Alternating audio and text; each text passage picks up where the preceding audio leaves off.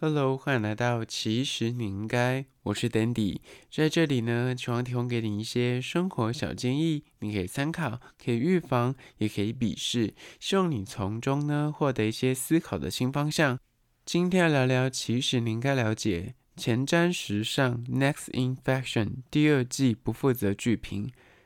今天要聊一个新上架的时尚实境秀节目，那叫做《Next in Fashion》。它的第一季呢，那时候我看完之后，对它觉得评价蛮好的，所以我就很期待什么时候要上第二季。事隔两三年，终于上架了。那究竟好不好看呢？今天就来聊聊这个主题。但是在实际的进入主题之前，我要跟大家讲一下，大家觉得我这两三集声音也太奇怪了吧？为什么加昂声点？就是那个鼻音怎么？这么重，这几天我不知道怎么了，就是流鼻水非常的严重，就是很严重的过敏。那还去验了快筛，想说该不会我就是中第二次了吧？结果就是阴性。想说好吧，而且我也没有其他症状，就单纯是就是有一直狂流鼻水，真的是 no kidding，就是鼻子跟鼻翼两侧真的是溜皮，就是脱皮，就知道多长型鼻涕。然后来呢，就是因为在周末的时候去。找不到医院，因为诊所都没开。那时候他就只能去药局拿那个呃成药。然后成药医师看到你去拿药的时候，他其实都很害怕，说你该不会是确诊？但我就确认过，我就不是确诊，我就真的只是过敏。所以就去拿了抗组织胺，吃了之后就超困，它根本就是安眠药，很可怕。Anyway，反正就是这几天可能大家就是多包涵，有的声音就呈现一个鼻音超重的状况。但今天还是要介绍一间咖啡厅，叫做坡赫士领地精品咖啡馆。这间咖啡厅呢，目前在台北市还有两三间的分店，然后在大直跟在圆山附近都有分店。那我今天要介绍的是位于。靠近圆山跟民权西路之间的仓吉店，这间店呢，他们家最大的特色就是他们家使用的咖啡杯，被誉为是欧洲第一的德国麦森瓷器，真的很美。就是，而且它那是不规则的杯缘，所以听说拉花非常的难拉。那店内的主力商品除了咖啡之外呢，它有卖各式的西式的排餐，什么牛排啊，或是什么。三明治之类的，那最有名的一款甜点呢，就是提拉米苏。大家去都一定会点这个提拉米苏，而且我跟你说，就是真的是很多网友评价讲的样不得了，一定要吃，就是你去一定要点这样。而且我跟你讲，最好笑的是我去的那一天，刚好旁边就坐了一一桌贵妇。那个贵妇应该是就有见过很多世面吧，虽然这样讲也不是很好听，就是他就是讲了一副他自己见过很多世面，就不停的在批评这间店，然后什么店家怎么样，装潢啊还好啊，什么这些服务态度也还好，还收服务费什么之类的。我吃过的提拉米苏可是你知道很多的，然后这间提拉米苏我吃起来真的觉得很普通，什么比起我在台北山吃到的提拉米苏那间就叫做提拉米苏的甜点店还比这间好吃。那我个人就是怀抱或者说，我今天去我就是吃。完再给评价，然后我就听了他就是大肆的批评一番之后，我的提拉米苏也上来了，所以我想说好，那我就来吃吃看，他们家提拉米苏真的如他所讲的这么的薄荷吗？就一吃，因为它真的颇贵耶，以提拉米苏来说，它那一块，虽然它的。大小真的比一般那种小咖啡厅做的提拉米苏大概大一倍，就真的是蛮大一块。但它的价格真的也是有点可观，就是要两百三十块。我觉得当下看到我想说，我有点点不下去，但是想说我都来了，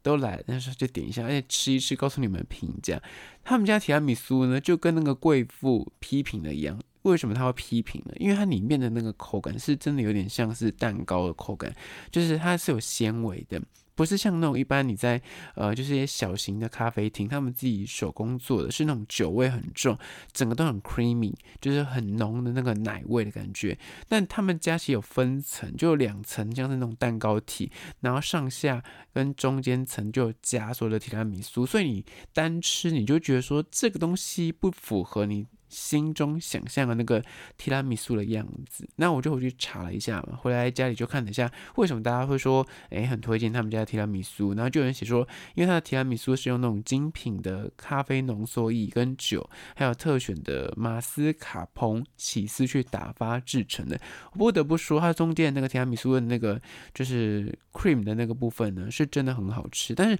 它中间真的就是有两层。就是像是蛋糕一样的口感，所以你在吃的时候，你就觉得说这个东西有值到两百三吗？你懂吗？就像是刚那个贵妇所举例的那间在台北车站的提拉米苏店，我也常去吃。那个提拉米苏就是如就他讲的，全部都是 cream，那也很好吃。那问题来了。这间店的提拉米苏，它一块要价两百三十块。如果没有记错的话，就是我刚刚说的在台北车站的那间提拉米苏蛋糕店，他们家一整个圆形的蛋糕，就是你买一整个蛋糕可以切，我记得没有错，可以切十片的十二片，它应该也是两百多块，我记得应该不超过两百八吧，就两百多块，忘记确切的价格，就是等于是你一小块的蛋糕，咱们可以买一整个圆形的蛋糕，所以以性价比来说，当然是那个蛋糕店的比较划算。但是，就是这间咖啡厅，它卖两百三的提拉米苏，我觉得吃起来，就以我个人的评价，我真的也是觉得偏贵。所以，就是在网络上，可能很多人就在讲说，去这边一定要吃它的提拉米苏，很好吃。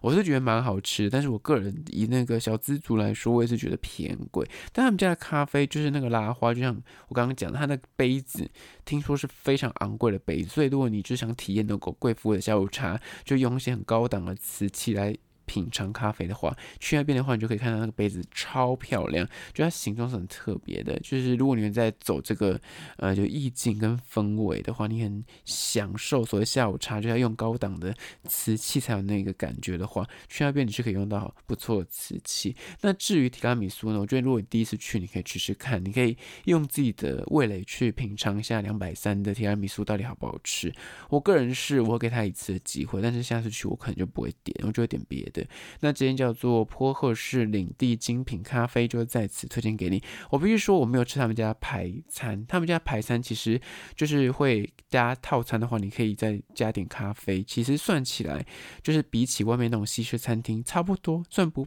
不算便宜。必须说，他排餐什么牛排也要就是什么五六百之类的，那基本的三明。制什么早午餐也要大概两三百，那就还好。可是就你如果加饮料上去的话，可能也是要三四百块，跑不掉。然后好像还有服务费吧，所以算是偏真的比较高档的咖啡厅。那这间店呢，我必须说，大家听到这里会觉得说我很老实，因为我就是没有收夜配，所以就可以讲得很诚实，就再次推荐给你。那我有拍影片，大家可以去 IG 搜寻。其实你应该，其实他们装潢蛮漂亮，里面的呃所有的陈设都是看就很用心，连那个垃圾桶都是感应式的，就让你一时间不知道怎么丢垃圾。马桶也是很高档的免治马桶，就再次推荐给你。那回到今天的主题。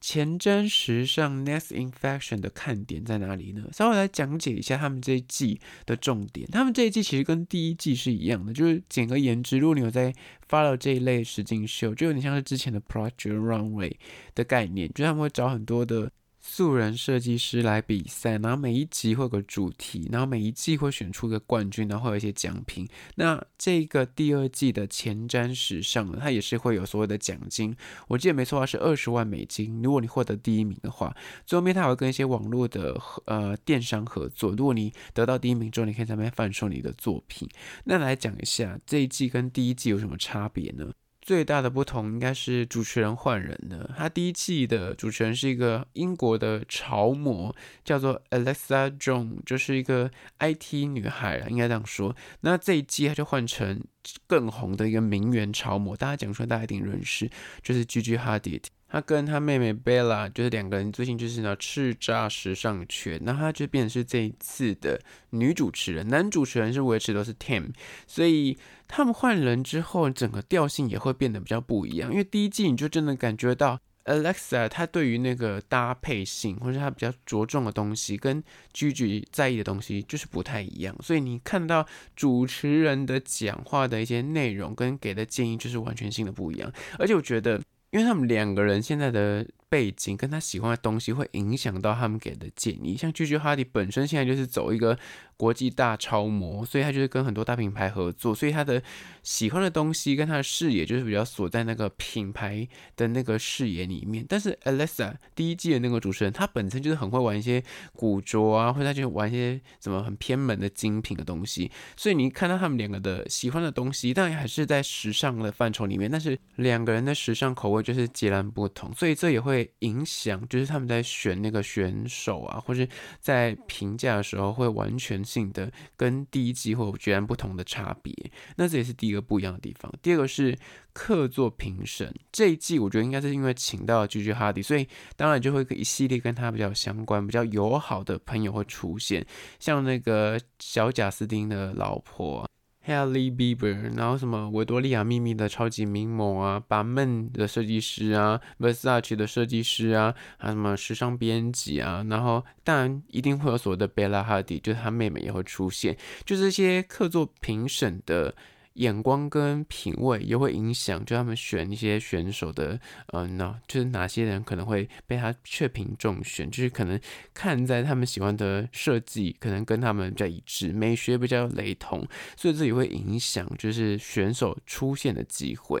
接下来第三个，就是我个人觉得这一季真的就是有点太。实境秀了，怎么说呢？虽然你可以意识到说他们就是选这些选手来，然后就是为了炒一个时尚的梗，但就是有时候你要过头了，你就觉得说有点太抓嘛，太过于。可以说是政治正确嘛，因为这一季就会看到他的背景很多元的选手，就有很多跨性别啊、同志啊、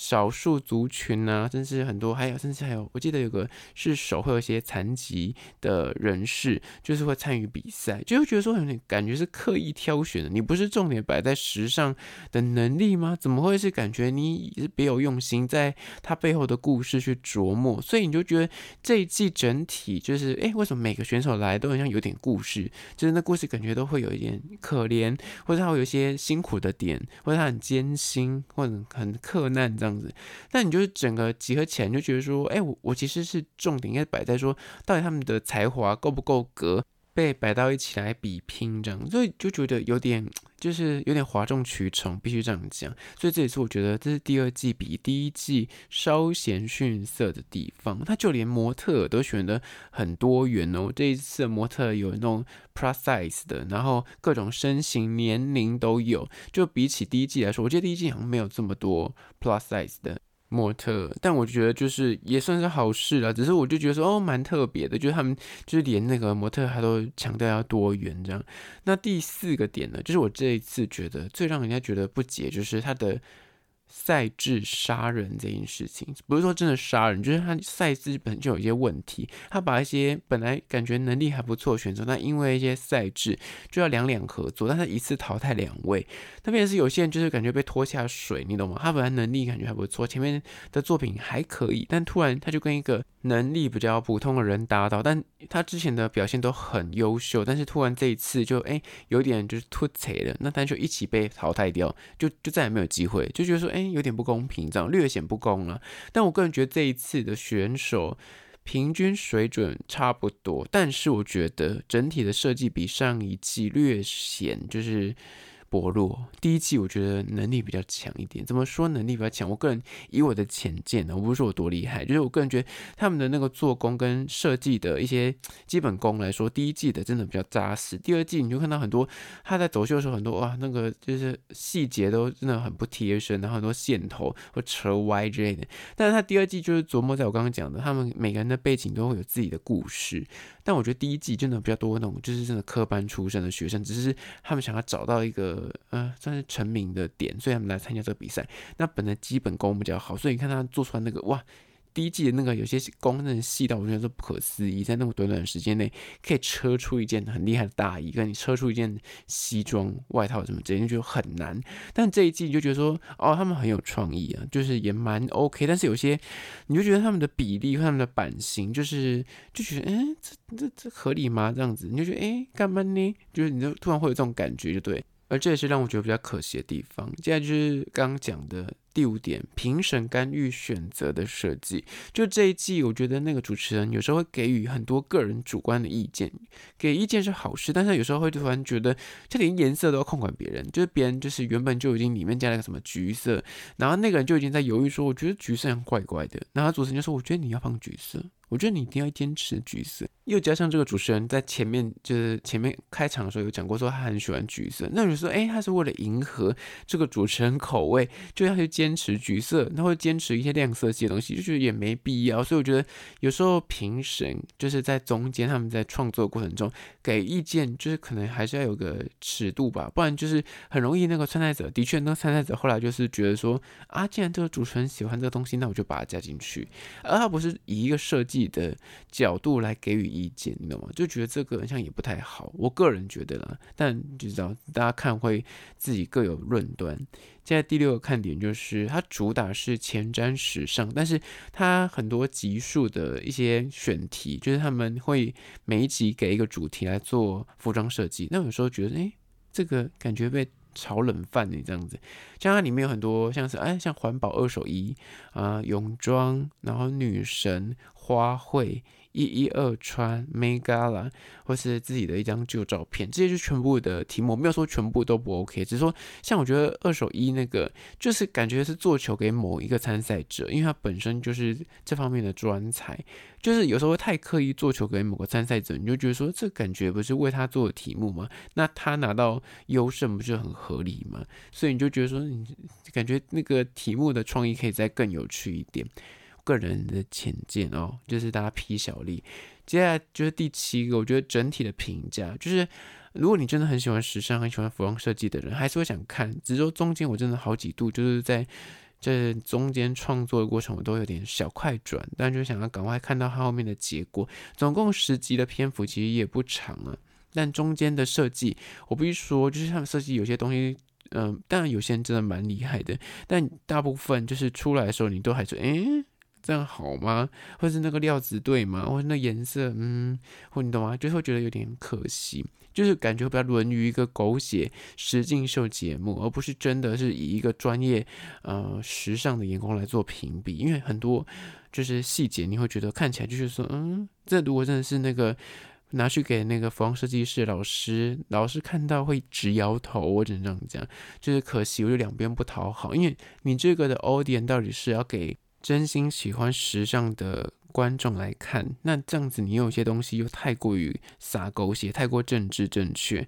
那如果你本身是想给，就是啊，如果就是一味的撒狗血，那我就是找一些想红的素人来比赛，但中间的故事又感觉你想要营造出一个很专业比赛的感觉，因为找的哎。Donatella Versace 跟那个 Balmain 的设计师，就是两个都很大咖。虽然这两个你要硬在时尚界里面，大家去评比说他们两个的时尚功力，大家也是各有论断。但我个人觉得，就是就是有点刚好卡在一个中间。你到底要走一个专业时尚的品味 PK，还是说就是一个？很有故事性的那种往上励志，然后拼搏的实境秀节目，就是刚好卡在个中间，不上不下，有点可惜。但我觉得第一季我比较惊艳，原因是因为我觉得他东西跟端出来东西都很专业。看他那个衣服，你说哇，真的很厉害。但这一季就是也有，但你就觉得嗯，就看的时候你就说有些衣服真的是嗯，就是让人家直摇头这样。好了，这就是我看完那个前瞻时尚第二季的不负责剧评。这次讲的比较真诚一点，大家就是如果。听了不开心的话，就是请批小力一点哦。好了，那如果听完这一集，你觉得诶蛮有道理的，不妨推荐给你身边那个喜欢时尚的朋友听起来。那如果是厂商的部分呢，有任何合作的邀约，在资讯栏问有信箱，或是你可以加我 IG，其实你应该私讯跟我联系。好啦，那这就是今天的，其实你应该下次见哦。